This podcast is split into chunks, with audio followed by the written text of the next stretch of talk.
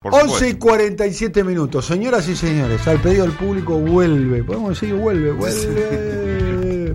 ¿Mapa genético o algo parecido a? Algo así, si no es un, es un mapa genético redux, un mini mapa genético, porque en la segunda mitad de los años 70 el clima político de la Argentina era tan espeso que algunos señalaron que lo único que se podía hacer era ver películas.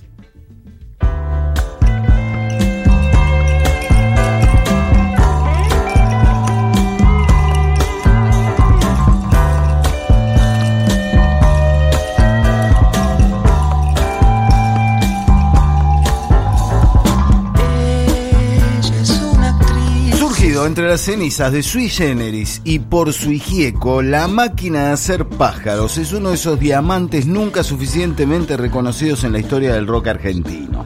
Quizá una de las agrupaciones más compactas que haya intentado Charlie García, que quiso sacar boletos, pases y abonos a un universo completamente diferente al que había habitado hasta el momento.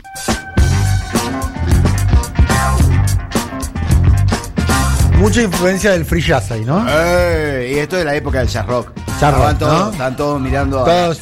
la Mahavishnu, John McLaughlin, Spinetta también estaba muy copado, Spinetta muy poco después Muy, a una etapa muy, virtuosa, ¿no? Muy, sí, muy, claro. muy del virtuosismo de- de- del músico. ¿no? Claro, pero en el caso de la máquina, virtuosismo con un poco de garra rockera. A ver. ¿No? Porque además Charlie buscaba otra cosa. Charlie en la máquina buscó disolverse en una especie de identidad grupal.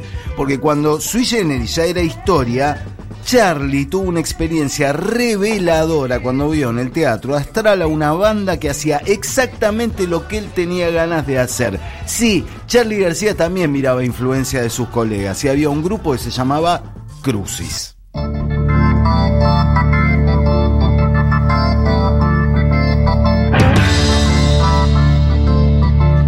¿Qué pasa, Rulo? ¿Querés hablar?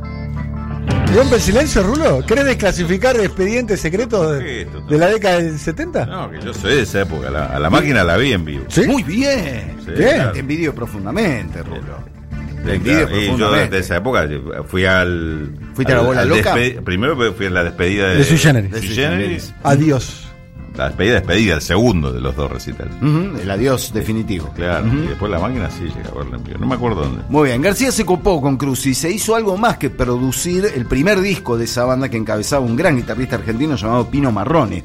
De Crucis, Charlie incorporó, se llevó, se tomó prestado a José Luis Fernández, un bajista muy virtuoso que tocaba en Crucis, pero que era virtuoso y esto que decíamos, con un sonido crudo, un sonido Gran mérito de, García es el radar. Claro, saber ver, Saber saber ver los músicos que necesitaba.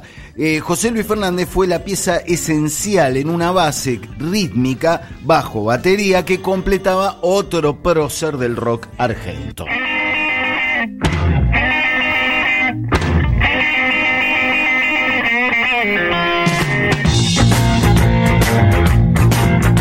Oscar Moro, Oscar Moro, baterista de Los Gatos, baterista de color humano, era el percusionista, el típico baterista con vuelo propio que Charlie también necesitaba para ese proyecto. Esto es Esto es Los Gatos, el rock de la mujer perdida, ¿no? Los Gatos con Papo y con Moro tocando la bata. Moro siempre fue un tipo, el tipo que introduce el doble bombo en la Argentina. ¿eh? canta acá.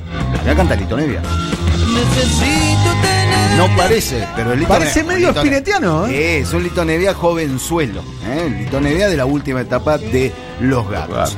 El asunto se completó con un guitarrista muy virtuoso también que venía de integrar una banda llamada Reino de Munt con Raúl Porcheto y Alejandro Lerner, que ya estaba por esa época haciendo de las suyas. Si van a hablar mal de Lerner, No, no, que me no, voy no, al no. estudio. Estaba en esa banda, Reino de Munt, un guitarrista que fue engranaje fundamental también para la máquina, un tipo al que le decían el Vasco porque se llamaba Gustavo Basterrica, tan capaz del vuelo yacero como de la furia rockera.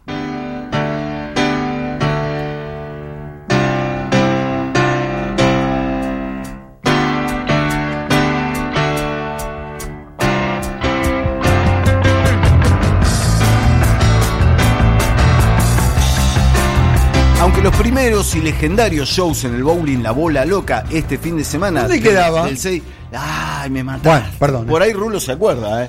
Estoy pensando. Estaba- La era- bola loca es el, el lindo, lindo nombre, ¿no? Era céntrico, claro, era un bowling, pero con una sala muy chiquitita. El fin de semana del 6 al 10, eh, lo- los días eh, corridos del 6 al 10 de mayo de 1976, la máquina debutó en la bola loca con esa formación de cuarteto. Mayo 76, qué, ¡Qué momento. momento! Estaba ¡Qué la momento! picadora de carne, Ah, estaba. pita, A dos meses de la dictadura. había que animarse a juntar unos rockeros. ¿Cuánta gente en un entraba lugar. en la bola no, loca? en la salita de la bola loca eran 50 personas. Sí. El fin de semana ese o los cuatro días seguidos no entraban mucho El más de rock 50 no personas. era tan masivo. No, el rock era una cuestión de guetos, sobre todo en mayo de 1976. No ibas a andar con las crenchas por el. Ya Onganía te había cortado el pelo. Imagínate, estos milicos directamente te chupaban si un- un- o sea, el pelo largo y la barba era un elemento subversivo, ¿no? Era como eh, eh, así, la, la- Mm. la cosa de identificación de imagen. Si tenía el pelo largo, Me si dicen tenía que la barba. bola loca estaba en Maipú y Córdoba. Acá, mira, era céntrico nomás. Sí. Maipú, Sí, sí, justo sí. donde estaba. Donde está Radio Nacional- Radio y donde cerca. estaba. Eso, pero eran esos lugarcitos de subsuelo, me parece. ¿no? Claro, en un Sí, lugar sí, sí, más bien eh, pequeño. Eh, poco después de ese debut, de esa, de esa formación, entraron a los legendarios estudios Ion a grabar, un lugar donde se grabaron infinidad de grandes cosas de eh, el rock argentino. La máquina entró a esos estudios, pero llamó a otro tipo, porque él no quería el excesivo protagonismo de ser Charlie García al frente de una banda y el único tecladista y el tipo que se llevaba las luces. Y por eso llamó a otro tecladista, un tipo con mucha personalidad, un tipo especialmente asociado al sonido del órgano Hammond en otra banda legendaria del rock argentino.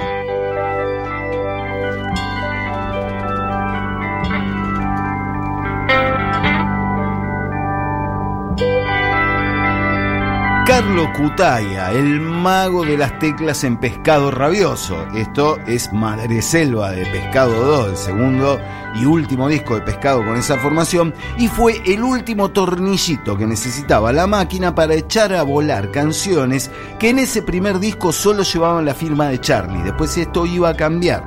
Era el mismo apellido que aparecía en una historieta de la revista cordobesa Hortensia, una historieta que firmaba Cristóbal Crist Reynoso, en la que el señor García producía pájaros a pedido con una misteriosa máquina.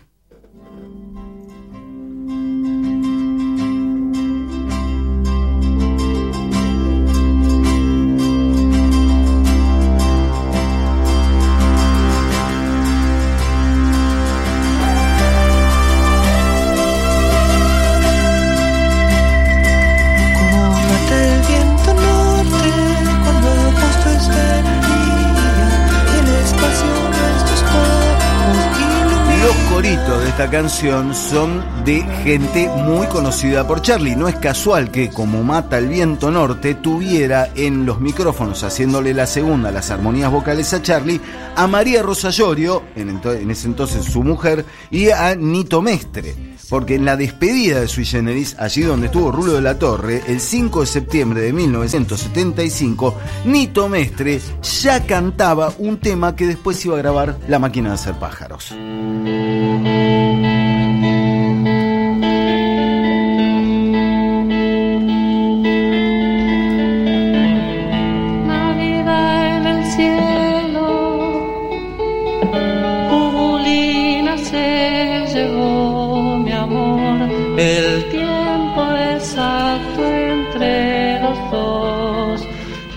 Murió. Maipú al 600. Maipú al 600, era la bola loca. Fue la confitería en el primer piso Maipú el 600.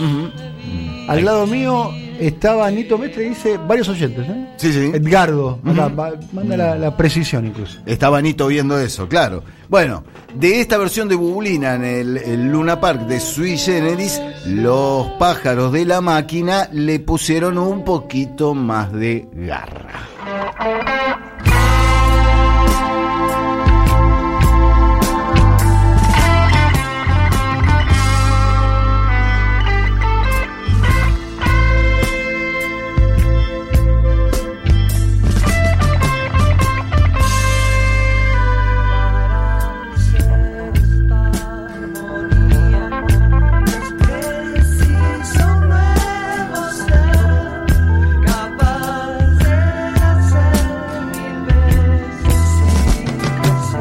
Para hacer esta armonía es preciso un nuevo ser, capaz de nacer mil veces sin crecer. Estaba claro que... Esto lo podés meter en piano bar, te digo. ¿Cómo? Este temita Es medio- un Charlie un auténtico. charle auténtico, ¿eh? Estaba claro que la máquina, la máquina de hacer pájaros, iba a ser el grupo que Sui Generis ya no podía hacer. Y se miraba en el espejo de bandas que sin embargo no tenían nada que ver con Sui Generis. Qué maravilla esto, ¿no? Ahora, ves el vínculo entre ambas cosas, ¿no? Claramente Charlie escuchaba a Pink Es un Floyd. clima de época, ¿no? Había en la máquina algo de Pink Floyd y sobre todo en los 11 apoteósicos minutos que cierran el primer disco de la máquina, A Te vi entre las luces. Pero al mismo tiempo, además de ir a esta cosa lisérgica, psicodélica de la Inglaterra de los 60, la máquina era también capaz de entregar una canción luminosamente hippie con una letra nada hippie.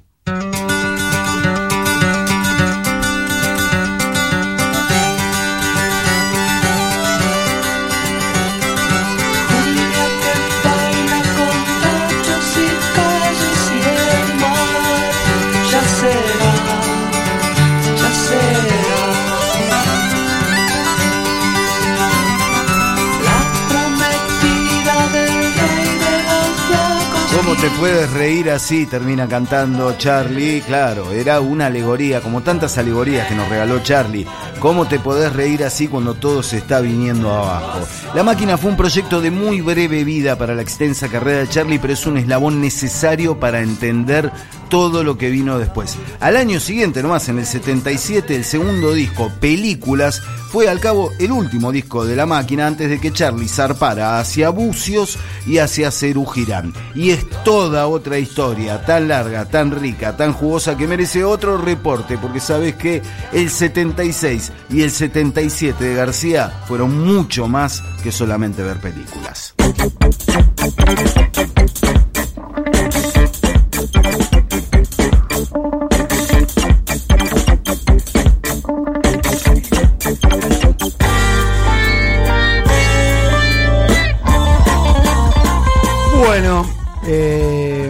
Fenómeno el profe. Pero que diga cómo le fue la cosecha, fue buena la cosecha, ¿no? Acá Nazareno dice. Fue la más próspera en Y después años. dice, Nazareno dice, Apa. bien Fabregat, Gracias. con la máquina, todos bien. Difícil hacer grieta así. Sí, sí. No, y habrá la cantidad de oyentes que mandan mensajes por Ah, el la excelente. Es que la máquina es Excelente. una banda por ahí poco, o sea, claro, Cerú Girán fue tan fuerte, Sui Generis fue tan fuerte, que mucha gente se olvida de la máquina. La máquina fue una gran banda de Charlie y donde consiguió formar parte de una banda. En Cerú también, pero en Cerú tenés la suma de individualidades. Tenés Charlie, Lebón, Aznar, Moro, cuatro tipos muy fuertes. La máquina fue quizá el proyecto más homogéneo que tuvo Charlie García. Y una banda de la hostia y las canciones. Voy a escuchar más la máquina de hacer pájaros, que es un- una parte de la carrera de Charlie que hay que Es revisar. extraordinario. Este tema que pusieron recién sonaba un poco la grasa de las capitales. Lo, lo Claro, un poco. el Sí, hipercandombe. clima de época, ¿no? El hipercandombe es un link obvio hacia la grasa de las capitales, que es de dos años después.